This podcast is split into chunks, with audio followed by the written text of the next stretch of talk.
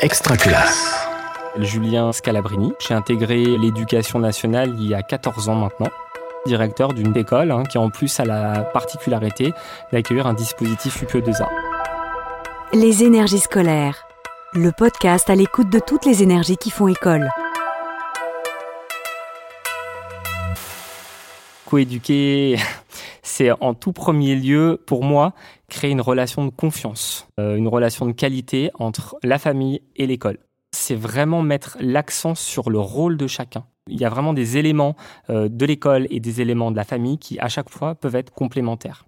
Ce que je vois, c'est quand la relation de confiance, elle est vraiment établie, qu'il y a cette coéducation, c'est vraiment un bénéfice pour les élèves. On le ressent dans la conduite de la classe au quotidien, on le voit. Et à l'inverse, malheureusement, eh bien, quand ce n'est pas le cas, on le voit aussi, on le ressent. C'est plus difficile pour l'élève d'être dans une vraie situation d'apprentissage, d'être bien. On peut avoir certains enfants qui sont dans un conflit de loyauté vis-à-vis de leur famille, parce qu'on voilà, on sent que justement il n'y a pas cette coéducation, qu'il y a une défiance euh, vis-à-vis de l'un et de l'autre. Une des choses également qui me semble euh, essentielle, c'est de ne pas être dans le jugement des familles, mais bien être dans l'écoute de ce qu'ils font, euh, là où ils en sont. Et ce qui est vraiment important aussi à dire, hein, c'est que ça doit être également réciproque du côté des familles. Une écoute de ce que dit l'école, et puis ne pas être dans, le jugement de, de ce que proposent les enseignants. Donc c'est vraiment une écoute mutuelle. Il y a un exemple pour moi qui est assez parlant, c'est la question des devoirs. Il y a parfois un grand malentendu sur cette question entre ce qui est attendu par l'école et ce qui est perçu par la famille. Et on, s'aperçoit en fait qu'en échangeant, les représentations mutuelles euh, des parents et des enseignants sont parfois faussées. Et donc c'est vraiment l'occasion de, si on veut être dans une coéducation, de, de rediscuter des attentes de, chacun. Quand on échange avec les familles, on se rend compte que pour certaines familles, eh bien le, simple fait d'avoir relu la leçon, c'est déjà avoir fait les devoirs, alors que l'enseignant, lui, il a d'autres attentes. Et donc, à partir du moment où on échange un petit peu sur ces attentes, eh bien voilà, on, aide les élèves à apprendre et puis il n'y a plus de malentendus. Enfin, en tous les cas, ils sont très largement diminués pour cette question de la coéducation, j'ai toujours senti au sein de ma propre famille, hein, par l'intermédiaire tout simplement de mes parents, qui avaient envie de, en fait, l'envie de faire au mieux pour que je me, je me, développe intellectuellement parlant, que je sois bien à l'école, et surtout qu'il y avait vraiment une relation de, de, confiance envers les enseignants. Ils étaient vraiment à, à l'écoute de ce qu'on pouvait leur dire. Et c'est vraiment quand je suis devenu moi-même enseignant où je me suis dit, bah, ça va être euh, ça va être inné quoi en fait. Ça va ça va fonctionner de la même façon lorsque moi-même j'étais euh, j'étais enfant élève. Et c'est là que je me suis aperçu que c'était pas le cas.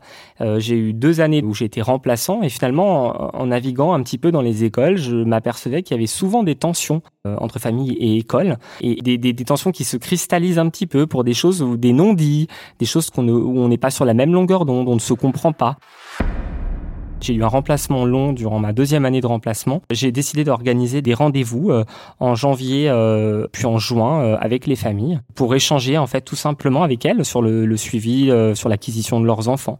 Alors c'est vrai qu'au départ, c'était des rendez-vous qui duraient une vingtaine de minutes je sentais une attente vis-à-vis des familles. C'était un peu nouveau pour eux. Ils n'avaient pas forcément l'habitude qu'on leur propose euh, des rendez-vous comme ça de façon institutionnelle.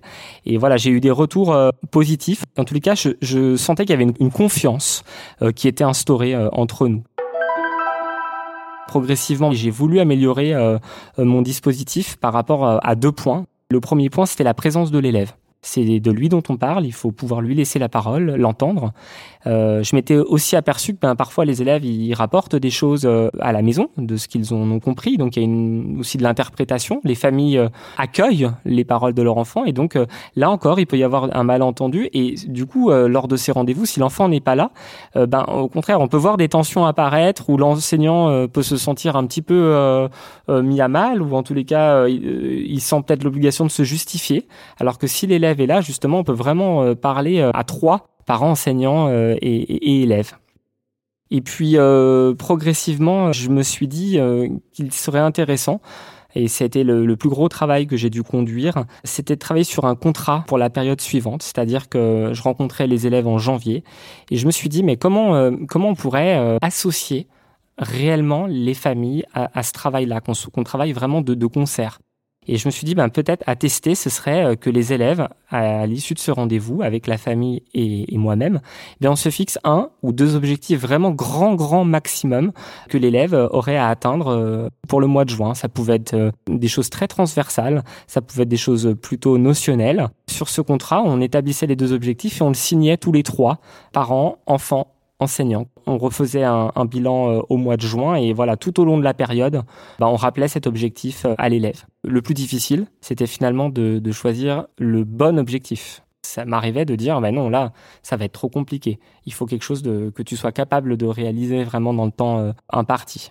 Ça a été l'occasion aussi de valoriser les actions des parents à chaque fois en faveur bah, du, suivi et de la scolarité de leur enfant. Je me suis employé petit à petit à laisser d'abord la parole à l'élève en premier lieu, puis à la famille, tout le temps lors des rendez-vous. Je me rendais compte qu'au départ, je le faisais pas systématiquement. Quand j'ai démarré euh, ce genre de, de, rendez-vous, j'avais tendance à prendre la parole, à dire les choses. Et, et en fait, quand on inverse un petit peu le procédé, euh, bah, les parents déjà sont les premières fois et l'élève assez surpris et, plutôt en bien parce que euh, on leur laisse un, espace de, discussion, un espace d'échange. Et moi, j'enchaînais vraiment après, en fait, après avoir écouté tout ça, ça me permettait aussi de recueillir un peu euh, bah, leur avis, voir si on était euh, d'accord par rapport à ce que moi j'avais ciblé. Donc j'enchaînais tout de suite en, en, démarrant par les points d'appui, les adaptations mises en place s'il y en avait, et puis surtout leur effet de façon très factuelle.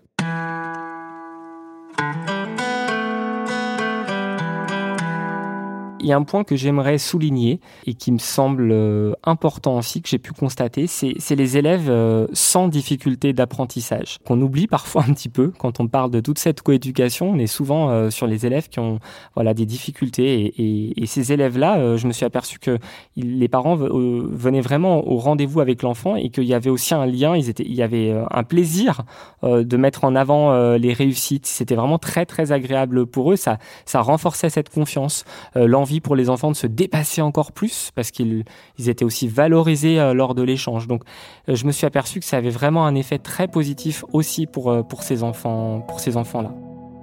Coéduquer, si je devais le résumer, je pense que c'est considérer les autres comme des partenaires. On est d'accord sur une chose, ça c'est obligé qu'on soit d'accord. Vous voulez la réussite de votre enfant, je veux la réussite de mes élèves. Donc, on est au moins d'accord sur une chose et ça, ça c'est indiscutable. Les énergies scolaires est un podcast extra classe par Réseau Canopé. Auteur-réalisation Silver Chéret. Mixage Laurent Gaillard. Coordination de production Luc Taramini et Hervé Thury. Directrice de publication Marie-Caroline Missire. Pour nous écouter, rendez-vous sur extraclasse.réseau-canopé.fr ou sur votre plateforme de podcast favorite. Et pour être sûr de ne rien manquer, abonnez-vous à Extra Classe, des émissions qui accompagnent vos pratiques de classe. Une production Réseau Canopé 2021. Extra classe.